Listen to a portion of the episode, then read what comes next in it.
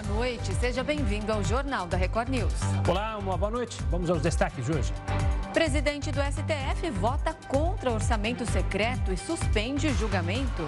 Votação da PEC da transição é adiada novamente na Câmara dos Deputados. Após protestos violentos, Peru decreta emergência nacional por 30 dias. E ainda, França vence Marrocos e garante vaga na final da Copa do Mundo.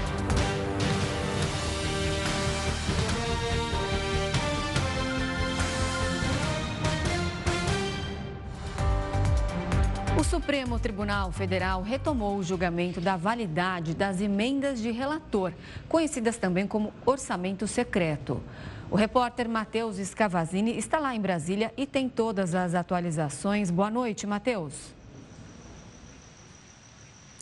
Boa noite, Renata, Gustavo, boa noite a todos. O único voto de hoje foi da ministra Rosa Weber, presidente do Supremo, que votou considerando inconstitucional o orçamento secreto. Ela criticou o orçamento secreto e afirmou que a distribuição das verbas não oferece transparência e equilíbrio.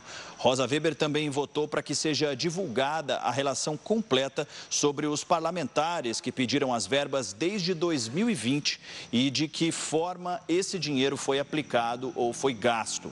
A falta de transparência é um dos principais pontos eh, e questionamentos de ministros do Supremo em relação às emendas de relator. O orçamento secreto é usado como instrumento para a aprovação de projetos no governo no Congresso Nacional.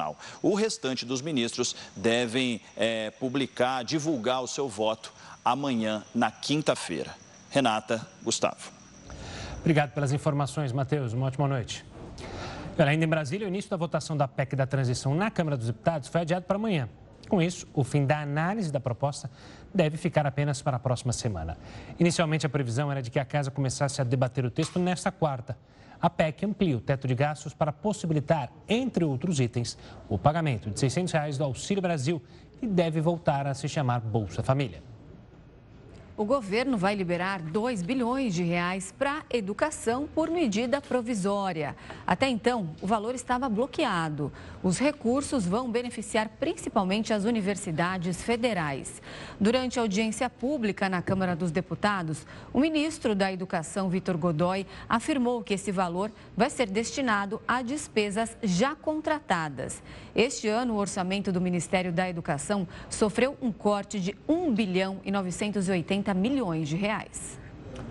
O índice da atividade econômica do Banco Central, considerado a prévia do PIB, registrou uma queda de 0,05% em outubro. De acordo com os dados, esse foi o terceiro mês seguido sem crescimento. Porém, na comparação com outubro do ano passado, o indicador teve alta de quase 3,7%. Segundo o Banco Central, no acumulado de janeiro a outubro deste ano, a atividade econômica do Brasil registrou uma expansão de 3,41%. O relatório mais recente da autarquia informou que economistas do mercado financeiro estimaram uma alta de 3,05% para o PIB em 2022. Já para o ano que vem, a expectativa é menor, de 0,75%. 5%.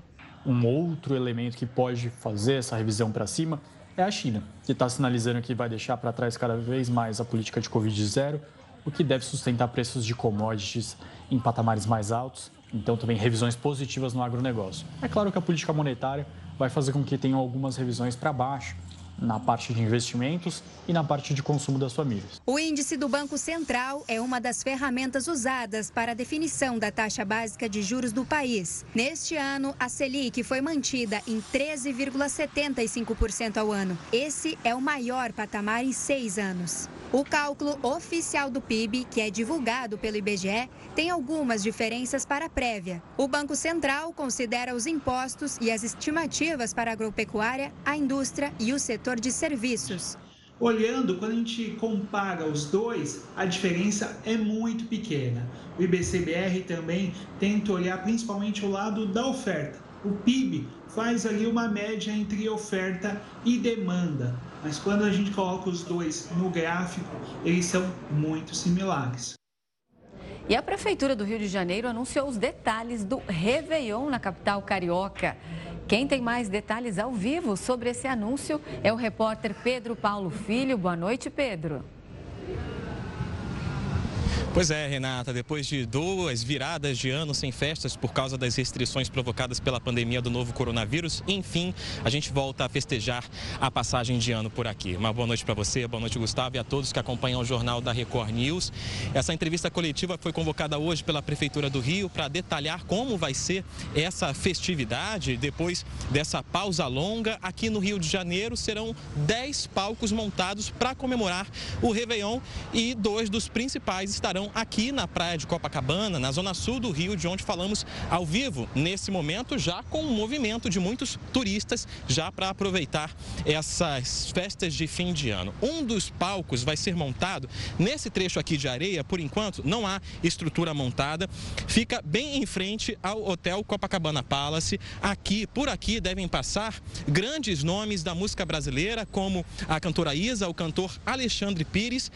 A atração principal, que será o cantor Zeca Pagodinho, além da bateria da Escola de Samba Grande Rio. Bom, a expectativa é de que milhões de pessoas passem por aqui e estejam nessa areia, visto que em 2020, no último Réveillon comemorado, quase 3 milhões de pessoas, entre cariocas e turistas, passaram por aqui para aproveitar a queima de fogos e as atrações musicais. Foi o recorde até então de participantes, de público nessas festividades. Além daqui da Praia de Copacabana, também vai haver é, queima de fogos e também shows no Flamengo, também na Zona Sul, em Madureira, na Penha, em Ramos, na Ilha do Governador e também na Ilha de Paquetá, na Zona Norte, além da Pedra de Guaratiba e em Sepitiba, na Zona Oeste aqui do Rio de Janeiro. Bom, a gente tem que lembrar também que no início desse mês, Gustavo e Renata, a Câmara dos Vereadores eh, aprovou uma lei que estipulou algumas restrições para fogos de artifício em toda a cidade do Rio de Janeiro. Estipulou que os fogos, a partir de agora, deveriam ser sem estampidos. A prefeitura só podia fazer eventos públicos com fogos sem estampidos ou que provocassem barulho de no máximo 120 decibéis nesses eventos públicos.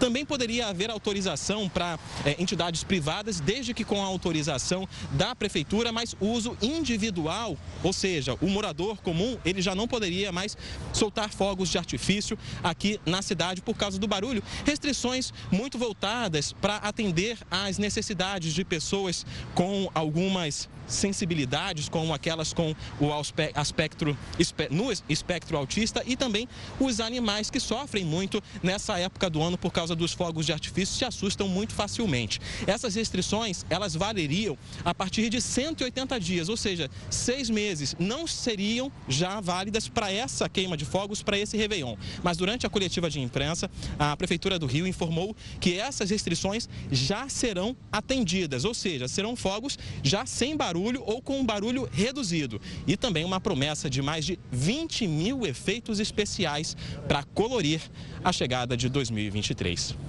Renata e Gustavo. Tá certo. Obrigado pelas informações, Pedro Paulo. Uma ótima noite. Agora, apesar de ter passado a maior parte do dia em baixa, o Ibovespa encerrou esta quarta-feira em alta. O principal índice da Bolsa de Valores subiu 0,20% e atingiu 103 mil pontos. O destaque negativo foi a Petrobras. As ações da empresa despencaram 10%. Já o dólar recuou 0,25%, sendo negociado a R$ 5,30. A Câmara dos Deputados aprovou um projeto que flexibiliza a lei das estatais. A proposta reduz de três anos para 30 dias o tempo de quarentena para indicados à chefia de empresas públicas que tenham participado de campanhas eleitorais. E quem explica para a gente o que determina a legislação atual e qual o propósito da alteração é o advogado Vitor Esquirato. Ele é professor de Direito Administrativo da Faculdade da USP. Boa noite, professor. Bem-vindo ao Jornal da Record News. Antes de tudo, eu queria que você explicasse para a gente o que é essa lei das estatais, lei essa que foi criada lá em 2016 na gestão de Michel Temer. Boa noite mais uma vez. Boa noite. É, bom, a lei das estatais é uma iniciativa legislativa para aumentar a governança, para aumentar o nível de governança das empresas estatais. Por quê? Até a 2016 uh, existia uma completa liberdade da administração pública, do, dos gestores da administração pública, na indicação dos dirigentes das empresas estatais. E, muito embora a própria lei societária, a Lei 6404, determinasse que os administradores deveriam ser devidamente qualificados, isso não era observado nas, nas empresas estatais. As indicações eram feitas muito com base em afinidade política, muito com base em arranjos políticos, muito com base em é, questões que não é, levavam em consideração a capacidade técnica daqueles indicados para gerir empresas estatais. É, por conta disso, e aí, como uma forma de resposta à sociedade, pelo que nós vimos principalmente no escândalo de corrupção do Petrolão, foi feita uma lei, a Lei é, 13.303 de 2016, que é, estabelece uma série de regras para evitar que pessoas não qualificadas é, possam ocupar cargos de gestão das empresas estatais, além de outras questões é, é, atinentes à licitação e contratos e atinente à governança e finalidades das empresas estatais. Ou seja, é uma lei que procura dá um pouco mais de lógica empresarial para as empresas estatais e menos lógica política. Né? Ela procura é, mitigar aquilo que um, um, professor espanhol muito propriamente chama de o mal da casa sem dono. Né? As estatais sempre foram uma casa sem dono, porque, enfim, o ocupante do cargo fazia negociações mil com as empresas estatais e nomeava pessoas não qualificadas para aquele posto. Então, a lei das estatais procura resolver isso. Especificamente quanto à administração, as, a lei das estatais impõe a proibição de nomeação de pessoas com histórico político partidário, de pessoas com histórico sindical e de pessoas que tenham ocupado cargo na administração pública. Qual que é a ideia?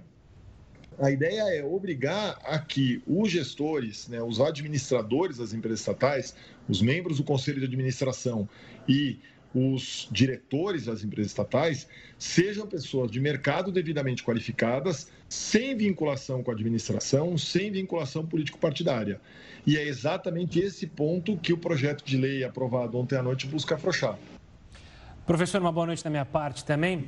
Essa medida tomada ali pelos deputados ela pode trazer de volta, então, aquilo justamente que a gente acompanhou antes da Operação Lava Jato, ou seja, de cargos importantes nas estatais serem usados para moeda de troca, ou seja, colocar alguém de determinado partido em determinada estatal para justamente conquistar votos em determinadas pautas que forem para o Congresso? Olha, uh, sim e não. A gente não pode dizer que tudo que aconteceu nos escândalos de corrupção que vieram à tona 10 anos atrás foi culpa só da governança estatais. Né, nós tínhamos estatais cujo presidente era a pessoa mais qualificada possível para estar naquele cargo e ainda assim houve escândalos de corrupção de grandíssima monta. Então, é, não foi só isso. Mas é lógico que nomear pessoas que não têm a capacitação adequada para ocupar o cargo e que estão ali por um arranjo político-partidário, é alguma coisa que coloca é, um incentivo a que o, o, o, o, compromisso republicano seja quebrado. Né? A gente abre aí uma porta muito perigosa. Não dá para dizer que, por causa desse projeto, a gente vai voltar a ter os escândalos de corrupção. É, isso não é 100% verdade mas, sem dúvida nenhuma, a gente perde uma proteção, a gente perde uma defesa importante do sistema para a garantia da lisura, da governança, é, dos bons propósitos das empresas estatais. Porém, um ponto aqui importante: é, não, não se pode dizer que não houve interferências indevidas estatais antes desse projeto de lei de hoje. Né? A gente viu, a gente acompanhou o que aconteceu na Petrobras é, com a discussão do preço dos combustíveis seis meses atrás. E mesmo com a lei das estatais, houve uma interferência enorme e houve uma, um direcionamento político enorme a despeito da lei. Então, não é só a lei, é a lei mais um sistema efetivo de governança, de compliance e de controle. É, eu tenho que ter em funcionamento um sistema de controle que iniba qualquer tipo de aventura político-partidária em empresa estatal. Professor, sem é, então essa mudança na lei, o ex-ministro Aloysio Mercadante ele não poderia assumir a presidência do BNDES como foi anunciado ontem? É uma, é uma questão bastante controvertida, tá? Não é, não, é, não é uma questão binária de sim ou não. Tecnicamente, o Aloysio Mercadante não faz parte da estrutura político-partidária do PT, embora ele seja um militante histórico ele não era dirigente partidário, nada disso, e ele participou da elaboração do programa de governo. Ele não foi coordenador de campanha. É lógico, ele participou da campanha, ele estava em todos os atos políticos do, do presidente eleito, mas o que, a, o que a lei fala é coordenação de campanha, é participação direta na coordenação de campanha. Essa posição ele não teve. Então, assim, é um tema que a gente pode discutir bastante. É, existem elementos probatórios que possam dizer que ele efetivamente foi um coordenador de campanha, que ele teve uma participação é, bastante intensa e que aí, portanto, aplicar-se-ia a, a lei das estatais.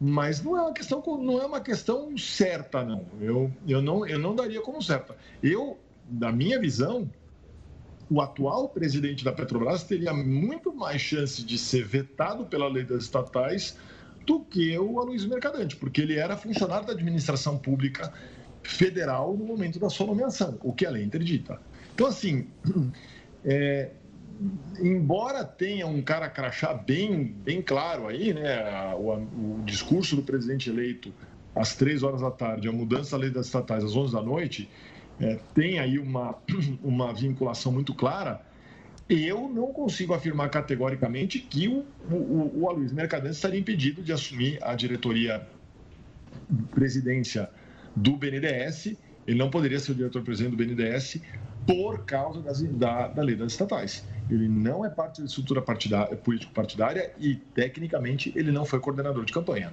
Ele foi é, um dos responsáveis pela elaboração do plano de governo. Mas, de novo, é uma questão bastante controvertida.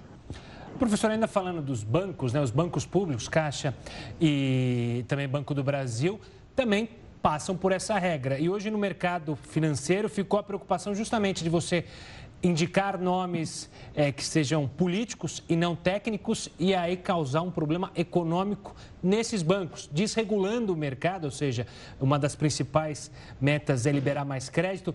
Essa, esse foi o medo principal aí e na questão dos bancos, eles também poderiam sofrer com justamente administrações não tão ortodoxas? Banco tem uma proteção maior é, mesmo os bancos públicos, mesmo os bancos, aquilo que a lei chama de instituições oficiais, né, os cinco bancos federais, mesmo eles, existe uma regra específica do Banco Central para nomeação de administrador de banco.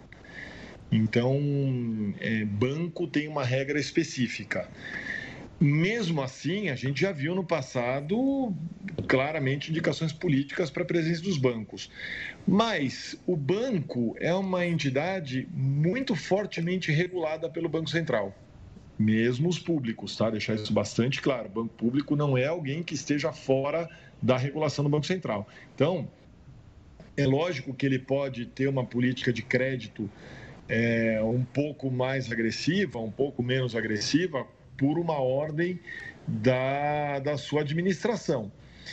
Mas isso não pode se dar de maneira completamente ensandecida, de maneira liberou geral. Por quê? Porque tem uma regra de como o banco tem que avaliar crédito, tenho uma regra específica para tudo isso. É, na minha visão, é muito mais temerário você liberar empréstimo consignado de Bolsa Família do que você fazer uma política de crédito um pouco mais pulverizada por parte dos bancos públicos. Né? É, precisamos, a gente precisaria dosar um pouco melhor é, o, o, o, quanto, o quanto se dá de peso para as coisas. É, é, lógico que é preocupante você ter uma instituição do tamanho do Banco do Brasil administrada por uma pessoa que não sabe o que é um banco, claro, isso é muito preocupante. Mas o Banco do Brasil é uma instituição extremamente regulada, é, que não pode fazer o que quiser do jeito que quiser, na hora que quiser. Tem que observar uma série de regras que vêm é, da regulação do Banco Central. Tá certo. A gente ouviu então o advogado Vitor Esquirato, ele é professor de Direito Administrativo na Universidade de São Paulo. Muito obrigada pela participação, uma ótima noite. Obrigado, boa noite. Boa noite, professor. O ministro Alexandre de Moraes deu 48 horas para o Ministério da Justiça e o governo do Distrito Federal detalharem as medidas adotadas para conter os atos de vandalismo em Brasília na última segunda-feira.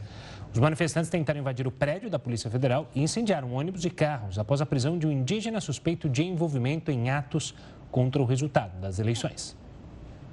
E o Brasil recebeu mais 1 milhão e 400 mil doses da vacina bivalente contra a Covid-19. O imunizante, fabricado pela Pfizer, protege contra as variantes Omicron e BA1, responsáveis pelos casos mais recentes de contaminação da doença. Nos próximos dias, o Ministério da Saúde deve publicar a nota técnica com orientações sobre essa nova etapa de vacinação. E os pedágios das rodovias de São Paulo ficarão 12% mais caros. O reajuste estava previsto para o meio deste ano, porém foi adiado até este mês. A decisão foi publicada no Diário Oficial do Estado e entrará em vigor oficialmente à meia-noite desta sexta-feira. O aumento não vai ser o mesmo em todas as estradas. Para se ter uma ideia, na rodovia dos imigrantes, uma das principais do estado e que leva ao litoral, o pedágio vai passar de R$ 30,20 para R$ 33,80. E depois de seis dias de protestos, o Peru decretou emergência nacional por 30 dias. O Jornal da Record News volta em instantes. Com dois anos de funcionamento no Brasil, o Pix driblou cinco adversários e se, e se, tornou o meio de pagamento mais utilizado no país. Você usa bastante Pix? Muito. E você? Muito. Eu também adoro receber Pix, né? Mandar Pix eu não gosto, não. Mas o assunto para o Heroto Barbeiro, aliás, e aquele meu Pix, hein, Heroto? Mas, enfim, quem são esses adversários deixados para trás pelo Pix, hein, Heródoto? Cadê? Oi, Heródoto. Está...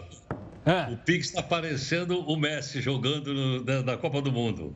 Só deixando tanto ele, trás. ele fez 5 a 0 É só contar, ó. Ele conseguiu ultimamente agora passar o cartão de crédito. Ele passou cartão de crédito, cartão de débito, boleto, TED e DOC. Pode contar, são cinco, ele passou 5 a 0.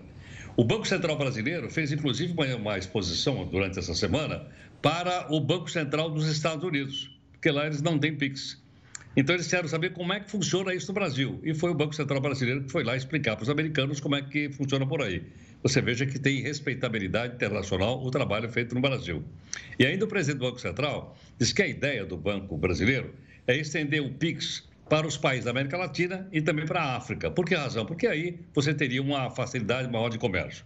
Mas o que chama muita atenção, uh, Gustavo, é o seguinte: há um sistema que está sendo testado no mundo de um PIX global.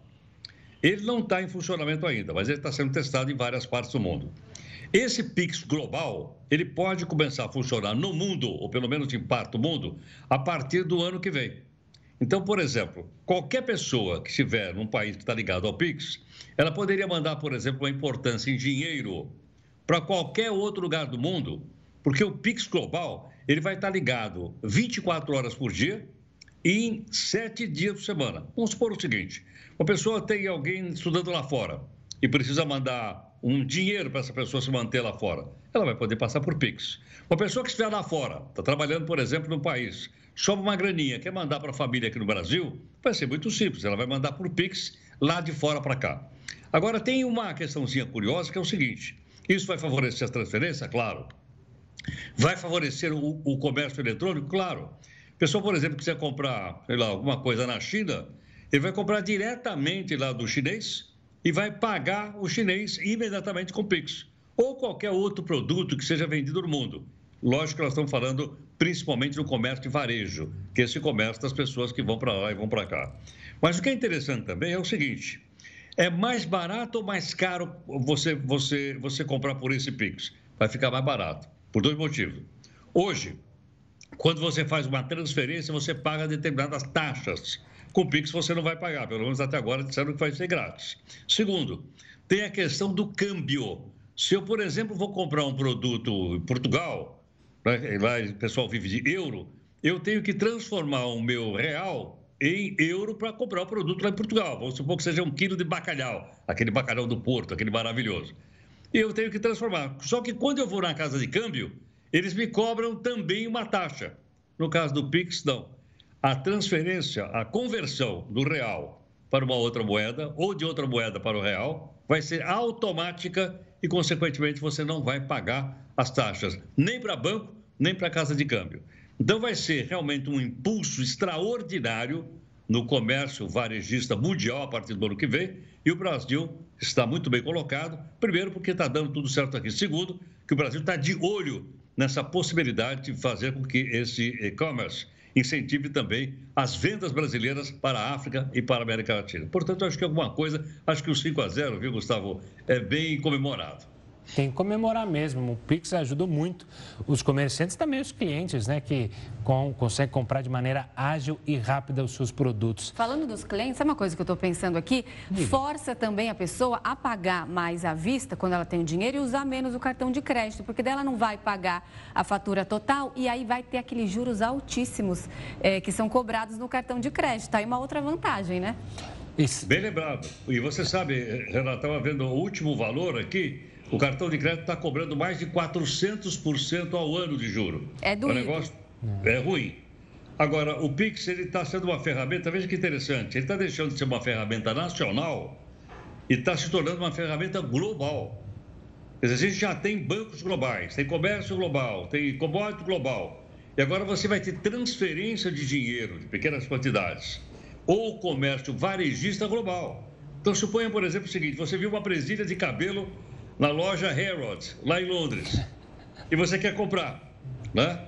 O que, é que você faz? Você pega e entra ali e passa imediatamente o Pix e paga.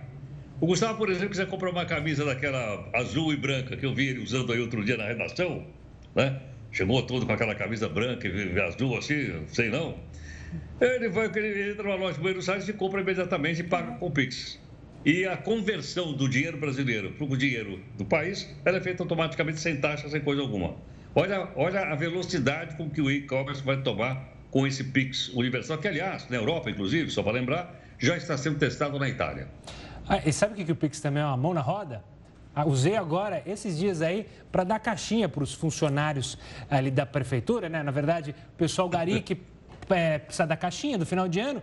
E eu falei, ixi, tô sem. Aí eu falei, opa, mas você tá com o Pix aí, ô Souza, que era o menino que faz a limpeza lá na rua de casa? Ele falou, tô, pô, já passei o Pix, fez a, deu para fazer a caixinha pro pessoal. Pelo Pix, ao invés de estar tá com dinheiro toda hora e você não sabe onde tá o dinheiro, o Pix ajuda uma mão na roda para essas situações. Você sabe que você me deu uma boa ideia? Eu vou começar a passar isso aí também para cá. Se quiserem me mandar o Pix aqui no final do ano, eu vou passar o meu aí. ah, se tiver a volta, a gente faz, então. Mas enfim, HB, a gente se vê amanhã, combinado? Amanhã, olha lá, nós estamos indo em direção à grande final agora, hein, meu amigo? É, haja coração. Eu tô sof... meu coração azul e branco está sofrendo, está sofrendo. É. Mas ainda vou deixar ele calminho para no domingo ele tá zero bala, porque meio-dia a grande finalíssima França e Argentina. Que jogo! Agora não sei se, a gente vai dizer buenas suerte ou se nós vamos dizer Bonne chance. Ah, vamos falar boa sorte, que é muito, muito mais fácil, né? O francês é muito complexo. Né? Ah, vamos no espanhol. No cacechano. Até amanhã, Até Obrigado. Até tchau, amanhã. Tchau. Bom, agora um destaque internacional: a Rússia declarou que não vai haver trégua de Natal ou Ano Novo na Ucrânia. O porta-voz da presidência, Dmitry Peskov, disse que nenhuma proposta foi recebida e o assunto não está na agenda. Com isso, as tropas russas vão prosseguir com os combates, descartando a possibilidade de retirada militar da Ucrânia. Denis Pushilin, alto funcionário designado pela Rússia para o leste da Ucrânia, afirmou que ainda deseja libertar a região de Odessa, no Mar Negro, e Chernihiv, no norte. E o governo do Peru declarou estado de emergência em todo o país por 30 dias. A decisão foi anunciada pelo ministro da Defesa e acontece em meio a uma onda de protestos. A ação, segundo ele, serve para garantir a ordem no país, dar continuidade às atividades econômicas e proteger milhões de famílias. Manifestantes estão nas ruas pedindo a saída da atual presidente Dina Boluarte e a liberdade do, antigo governante Pedro Castillo. Os atos geraram confrontos com a polícia e pelo menos sete pessoas já morreram nos últimos dias. E agora a Copa do Mundo. A França venceu Marrocos por 2 a 0 e garantiu vaga na final do torneio. A atual campeã do mundo chegou à segunda final seguida, algo que aconteceu pela última vez com o Brasil, que chegou às finais de 1994, 98 e 2002. Era o confronto da atual campeã e favorita França contra Marrocos, maior surpresa da Copa. E a França começou a construir a vitória logo nos primeiros minutos. Em uma jogada toda confusa, a bola sobrou para o lateral Theo Hernandes marcar na indecisão do goleiro Bono.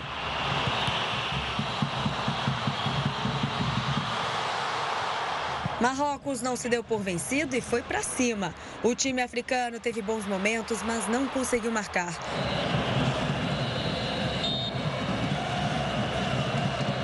No fim do jogo, o craque do time francês, Kylian Mbappé, fez uma grande jogada na área marroquina. O chute saiu travado, mas a bola sobrou de novo no pé de um francês. Colomouane fez 2 a 0.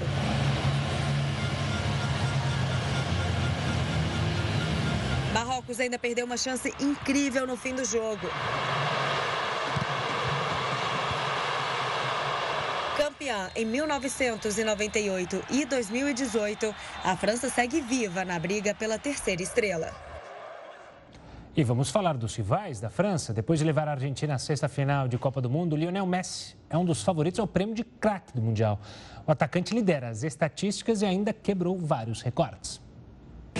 Que Messi é um dos maiores da história, ninguém discute. E nessa Copa do Mundo, ele decidiu deixar isso bem claro, registrado em números. Na vitória de 3 a 0 sobre a Croácia, quebrou uma marca que durava mais de 20 anos. Com o gol de pênalti, o atacante chegou ao 11º gol com a camisa da Argentina em Copas do Mundo, superando o Gabriel Batistuta, que fez 10. Foi o quinto gol de Messi nesse Mundial. Ele está na briga pela artilharia do torneio. No segundo tempo do jogo contra a Croácia, Messi ainda deu assistência para o gol de Álvares. Esse foi o terceiro passe a gol de Messi neste Mundial. O craque ainda lidera diversas estatísticas na Copa. São 27 finalizações, sendo 15 delas certas, 18 passes para finalização, 18 faltas sofridas e 15 dribles certos. Aos 35 anos, Messi se tornará o jogador com mais partidas da Copa do Mundo na história, caso jogue a final. Esse será o 26º jogo dele em Copas, ultrapassando o alemão Lothar Matthaus. Só que mais importante que todas essas marcas individuais é levantar a taça. Messi busca o título que falta na vitoriosa carreira e levar a Argentina de volta ao topo do mundo 36 anos depois da última conquista. O Jornal da Record News vai para um rápido intervalo e volta já. De volta com o Jornal da Record News, você vai ver que o Brasil registrou 978 mortes por dengue em 2022, maior patamar dos últimos seis anos. O número é um alerta para uma nova epidemia da doença que vem atingindo todas as regiões e deve se manter nos primeiros meses de 2023. E para analisar essa situação, entender o que tem motivado esse aumento de casos, a gente conversa com Marcelo Daer, ele é consultor da Sociedade Brasileira de Infectologia. Boa noite, doutor, bem-vindo mais uma vez. Quero começar te perguntando o que, que está por trás aí desse aumento de casos de dengue no Brasil. Boa noite, prazer falar com vocês. É, o aumento de casos de dengue se deve ao aumento das chuvas. Nós estamos num período, né, desde o ano passado, com muitas chuvas, é, esse acúmulo de, de águas, né, e os reservatórios que se formam, seja por reservatórios naturais e até mesmo os reservatórios domésticos, né, como nós estamos vendo na, na imagem aí, é, vasilhas com água que para plantas, é, garrafas que ficam jogadas, é, qualquer objeto que acumule água é um reservatório para o mosquito. E esse mosquito é o mosquito que transmite a doença, né? não só a dengue, mas também zika e chikungunya. E aí, é, esse é um problema muito sério, sim, que a gente vive hoje ainda. Doutor, uma boa noite também da minha parte. O quanto que é, a falta de investimento em campanhas de alerta à dengue pode também influenciar nos números, ou seja, conseguir diminuir é, número de doentes e também, ou então, ajudar a aumentar o número de doentes se ela não for bem feita? Sim, as campanhas precisam ser, é, serem executadas e os agentes de endemia a gente precisa também contar muito com eles. Então, a gente precisa ter que é, esses agentes de endemia sejam contratados e os municípios coloquem esses agentes de endemia para trabalhar, porque eles é, são, são eles que vão de casa em casa conferindo os locais, vendo se existem reservatórios e vendo se existem larvas. Então é importante, o papel dos agentes de endemia é fundamental é, no combate à doença. Então a gente precisa trabalhar muito com, esses, com os agentes de endemia. Nós estamos vendo aí nas imagens, essas pessoas que estão fazendo essas vistorias são os agentes de endemias e eles têm um papel fundamental. As campanhas ajudam no sentido de que a população possa ter confiança nos agentes e também no sentido de que elas é, esclareçam as dúvidas e mostrem que, o que, que a gente tem que fazer. Então, a gente é, não, não guardar nada no, no quintal de casa é, que possa ser possíveis reservatórios do Aedes aegypti. Então, nesse momento que começam as chuvas, né, nós já estamos no período chuvoso e começa agora é aquela oscilação chuva e calor. E, e, como você mesmo falou, a gente vai ter no começo de janeiro ainda, até provavelmente março, abril, é, o número de casos subindo, porque a gente está no auge das chuvas e aí começa a proliferação do mosquito. Então nós vamos ter, ainda estamos entrando no auge da endemia, né, ou da epidemia de dengue no Brasil. Doutor Marcelo, é, todas as faixas etárias, elas são igualmente suscetíveis à doença? Ou existe algum grupo que esteja mais vulnerável a contrair a dengue? Todos os grupos, todas as idades podem contrair a doença. Quando a gente olha o cenário nacional, a gente observa que a faixa etária de 9 a 45, 50 anos é a faixa etária mais acometida, mas é o grosso da população. Agora, quando a gente olha o cenário de óbitos, como você falou, que o Brasil bateu recorde, o maior número de casos de, de, de óbitos, de mortes por dengue no Brasil, acontece acima de 60 anos de idade. Então, a gente tem que tomar um cuidado maior com os idosos, porque complica, as complicações no, nos idosos é maior. Então, é onde, gente, onde acontece o maior número de óbitos. É, então, a gente precisa trabalhar bem isso. O número de casos se, se, no Brasil inteiro, né, na, das faixas etárias, são iguais, mas os idosos sofrem mais e o risco de morte é maior entre os idosos. Doutor, é, se fala há muito tempo já, e há estudos, principalmente do Instituto Butantan, de uma vacina contra a dengue. O quão perto a gente está dessa vacina e o quanto ela pode ser um grande aliado para a gente conseguir vencer a dengue? Está se discutindo muito vacinas agora. Nós temos uma vacina já no mercado, que é uma vacina da Sanofi Pasteur, uma vacina francesa, uma vacina do laboratório Takeda, que está em vias de lançamento, já foi aprovada, inclusive, pelo Instituto Europeu de Saúde Pública e em um país do mundo, a Tailândia já aprovou também, é, e o Brasil está em vias de aprovação de mais uma vacina contra a dengue. Existem limitações nas vacinas, mas essa vacina do Takeda é uma vacina mais interessante que a vacina da, da Sanofi, porque ela pode ser usada em pessoas que não tiveram dengue. A vacina da Sanofi tem uma limitação de idade, é só acima de 9 anos, e a pessoa tem que ter tido dengue previamente. Essa vacina do Takeda, é, ela, a pessoa não precisa ter dengue, é, não ter tido dengue, então ela pode, não, nunca ter tido dengue, ela pode se vacinar. É, a partir de 6 anos e um, vai até 60 anos, e são só duas doses com intervalo mais curto. A vacina do Butantan, ela está em vias de aprovação, ainda não foi aprovada, é, porque quando teve o problema com a vacina da Sanofi, é, que os casos, as complicações apareceram cinco anos depois da aplicação da vacina, a OMS recomendou que os estudos levem cinco anos. Então, nós estamos nas fases, na fase de estudos ainda da vacina da, da, do Butantan. Mas é uma vacina muito promissora, porque é uma única dose. E uma coisa que a Covid nos ensinou, que a gente vem utilizando em Covid, e que a gente provavelmente deve pensar em utilizar para dengue é proteção heteróloga, é a associação de duas vacinas. Talvez usar uma dose da Taqueda com vacinas da Sanofi e ou Taqueda e Butantan possa ser uma alternativa muito positiva no sentido de dar mais imunidade, dar mais proteção para as pessoas com a vacinação combinada, vacinação heteróloga. A dengue hemorrágica, que é a forma mais grave da doença, ela é mais comum quando a pessoa contrai o vírus pela segunda vez? Sim. É, existem alguns estudos que mostram, é, quando a gente pega a dengue a primeira vez, a gente tem uma proteção cruzada com os outros vírus da dengue. Então é importante a gente lembrar que nós temos quatro vírus da dengue que se comportam como se fossem vírus diferentes, mas são, tem algumas é, semelhanças entre eles. É, então eu tenho uma proteção cruzada. Quando eu pego dengue uma vez, nos primeiros meses eu tenho uma proteção cruzada que me protege dos outros sorotipos. Mas a partir do momento que, quando o tempo vai passando, essa proteção começa a diminuir. Meus anticorpos caem.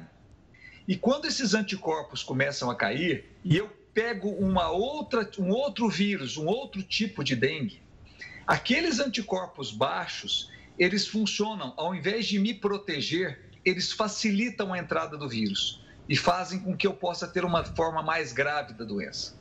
Então, esse é um problema. E a vacina, a atenção em relação à vacina é essa também, para que a vacina também não cause isso. Por isso que tem muito cuidado e muito critério em relação à aprovação dessa vacina. Porque a vacina também, a vacina da Sanofi mostrou isso. As pessoas que nunca tinham dengue, quando elas se vacinavam, é, quando pegavam dengue, ela podia ter uma forma mais grave, porque os anticorpos começavam a cair. Então, quem, quando eu tenho dengue, eu tenho dengue uma segunda vez, eu posso ter uma forma mais grave. Normalmente, na terceira vez, é uma forma mais leve e muito pouco provável que eu tenha dengue uma quarta vez. Mas, normalmente, eu posso ter dengue até, teoricamente, até quatro vezes eu posso ter, ter dengue, sim. Tá certo. Doutor, obrigado pela participação aqui conosco, pelos alertas para todo mundo em casa ficar atento justamente à dengue. Um forte abraço e até uma próxima. Obrigado, um prazer falar com vocês, um abraço. a China disse que é impossível rastrear os contágios de Covid-19 depois do fim da política de tolerância zero. Recentemente, o país flexibilizou as medidas para testes em larga escala e quarentena. Apesar de os números oficiais de casos terem diminuído depois dos recordes registrados em novembro, a Comissão Nacional de Saúde do país afirmou que os dados não refletem mais a realidade. A justificativa é que em grandes regiões da China não é mais necessário fazer exames diariamente. Em comunicado oficial, o governo usou as pessoas assintomáticas como exemplo, já que elas não precisam precisam mais participar de testes em massa. Outro movimento observado no país é que muitos chineses passaram a optar pelo autotratamento em casa. Isso gerou outro problema: a falta de medicamentos disponíveis para compra. No momento, temos uma escassez de medicamentos antifebre. Continuamos pedindo, mas não pode ser entregue. Não houve muitos suprimentos nos últimos dois dias, então restringimos muitas pessoas a uma caixa para começar. Mesmo com a desconfiança, o governo chinês parece estar determinado a seguir com a abertura. Autoridades de Pequim anunciaram a retomada de visitas em grupo dentro e fora da capital. E os três finalistas de A Fazenda 14 já estão definidos. Você acompanha toda a repercussão dessa reta final em A Fazenda News. Babi, Bia ou Irã. Um deles vai levar o prêmio milionário para casa. Nesta terça, a última roça da temporada foi marcada pela saída de Pelé, que nunca tinha ido para o banquinho. É você. Irã, volta lá, garoto. Obrigado, Vai com filho. tudo. Irmão, que satisfação. Obrigado. Você é finalista da Fazenda 14, Irã Malfitano. E no último programa, a apresentadora Fabiana Oliveira recebeu a ex-PU Monique Amin e o jornalista Fábio Rico e comentaram sobre o favoritismo de Babi para levar o prêmio desta temporada. Porque ela jogou direitinho desde o começo. Eu acho que ela usou aquela experiência toda de, de atriz, de televisão, é, muito embora não tenha participado nunca de um reality show, ela foi muito bem do começo ao fim.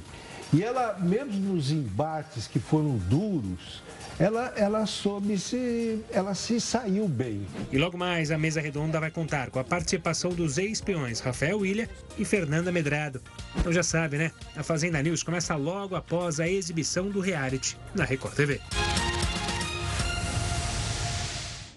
E a Nova Zelândia aprovou uma lei que proíbe a venda de cigarros para todos os nascidos depois de 2009. A proibição vai permanecer em vigor por toda a vida dessas pessoas. A medida tem o objetivo de criar uma geração totalmente livre do tabaco. E quem for pego tentando comprar cigarro será multado em 400 mil reais. Já a multa para o estabelecimento que vender o produto para os nascidos depois de 2009 pode passar de 1 milhão. E Elon Musk não é mais o homem mais rico do mundo. A gente te conta quem roubou o posto já já, aqui no Jornal da Record News.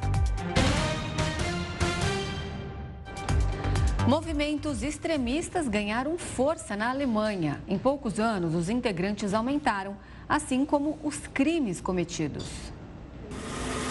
No início deste mês, o governo alemão prendeu pelo menos 25 pessoas acusadas de planejar um golpe de Estado elas seriam integrantes de um movimento de extrema direita e se preparavam para invadir o parlamento e tomar o poder. Eu acho que esses movimentos, eles ganham força, mas eles estão sendo sim abominados por parte da sociedade. Os órgãos de justiça, a polícia judiciária, os órgãos de investigação e principalmente os órgãos de inteligência alemãs e europeus já investigam com muita facilidade, muita cautela esses órgãos, seus financiadores, quem são as pessoas que de fato propagam essas ideias. O plano teria sido arquitetado pelo grupo identificado como Cidadãos de Haiti. Eles se inspiram em teorias da conspiração e não acreditam que o Estado moderno alemão exista. Há quem defenda a monarquia, que terminou no país no início do século XX. O grupo é monitorado pela polícia desde 2016 e estima-se que tenha 21 mil integrantes. Só no ano passado, os cidadãos de Haiti cometeram mais de mil crimes, o dobro do ano anterior. Apesar deste crescimento, a Alemanha conseguiu impedir que o grupo entrasse na política. Estamos falando é de um movimento ultra radical que utiliza a violência para subverter a ordem nacional. Isso não pode ser tolerado em nenhum tipo de sociedade democrática. Então é um conjunto de repressão, legislação e principalmente educação, para que isso não se repita nas outras gerações. Um pequeno barco com imigrantes vindo da França acabou afundando na costa britânica. Foram acionados botes salva-vidas e helicópteros que trabalham com as marinhas francesas e britânicas para atender o incidente no Canal da Mancha, que liga os dois países. As equipes de resgate conseguiram salvar cerca de 43 pessoas, mas quatro imigrantes não sobreviveram. O porta-voz do governo britânico declarou que uma investigação está em andamento. E a conta de luz pode ficar quase 6% mais cara no próximo ano, segundo a Agência Nacional de Energia Elétrica. E economizar é a principal orientação dos especialistas. A conta de luz está nas alturas e o que já está caro pode ficar ainda mais difícil de pagar. A ANEEL, Agência Nacional de Energia Elétrica, estima que o reajuste tarifário deva subir em média 5,6% em 2023. O dado foi informado pela agência ao Grupo de Minas e Energia do Governo de Transição. O impacto no bolso do consumidor, no entanto, vai variar de acordo com cada concessionária de energia. Sete distribuidoras devem ter reajuste superior a 10%, 15 entre 5% e 10%. 17 instituições devem registrar alteração entre 0% e 5%, e 13 inferior a 0%. Essa diferença nos percentuais ocorre devido aos custos de compras, transmissão e distribuição de energia elétrica, o que varia de acordo com cada empresa. As distribuidoras também podem ter direito a algum tipo de crédito tributário revertido em favor dos consumidores e segurar o reajuste. A ANEEL destacou que os percentuais de reajuste são estimativas que podem mudar até a homologação dos novos índices tarifários. E os contratos com essas distribuidoras prevêem reajustes. Além disso, há uma necessidade de aumentar os investimentos nessa rede de distribuição, que é um problema estrutural do Brasil já há anos. Economizar é a palavra de ordem na casa de Marisa.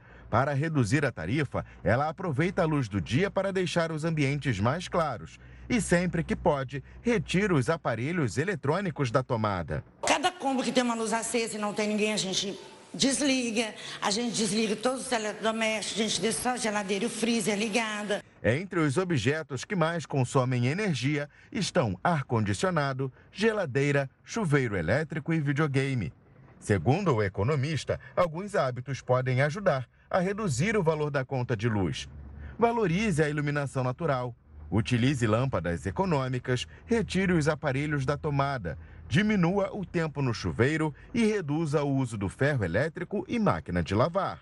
Um uso sustentável, um uso consciente vai ajudar a esse consumidor poder reduzir o impacto desse aumento que ocorrerá uh, na energia para o próximo ano. O empresário francês desbancou Elon Musk e se tornou o homem mais rico do mundo. O dono do Twitter foi ultrapassado por Bernard Arnault, CEO de um conglomerado que administra marcas de luxo. Segundo o ranking da Forbes, o francês tem uma fortuna avaliada em 188 bilhões de dólares, o equivalente a mais de um trilhão de reais, enquanto Musk tem uma fortuna estimada em 950 bilhões de reais. O grupo comandado por Bernard Arnault reúne empresas e marcas do mercado de luxo mundial, como a Louis Vuitton, Tiffany, Sephora e a Dior. A mudança no ranking se deu pela queda nas ações da Tesla, marca de carros elétricos de Elon Musk. A empresa do ramo automobilístico tem enfrentado alguns problemas, como o enfraquecimento da demanda na China, que força a empresa a desacelerar a produção. As ações da Tesla perderam mais de 500 bilhões de dólares em valor de mercado só em 2022. Outro ponto que pode ter ajudado na queda das ações envolvendo Elon Musk foi a compra do Twitter. Isso porque o bilionário vendeu bilhões de dólares em ações da Tesla para ajudar a financiar a compra da rede social, o que pode ter ajudado a derrubar os preços no mercado. E o Jornal da Record News fica por aqui. Obrigada pela sua companhia. Tenha uma ótima noite. Fique agora com a Suzana Busanello e o News das 10. Tchau, tchau.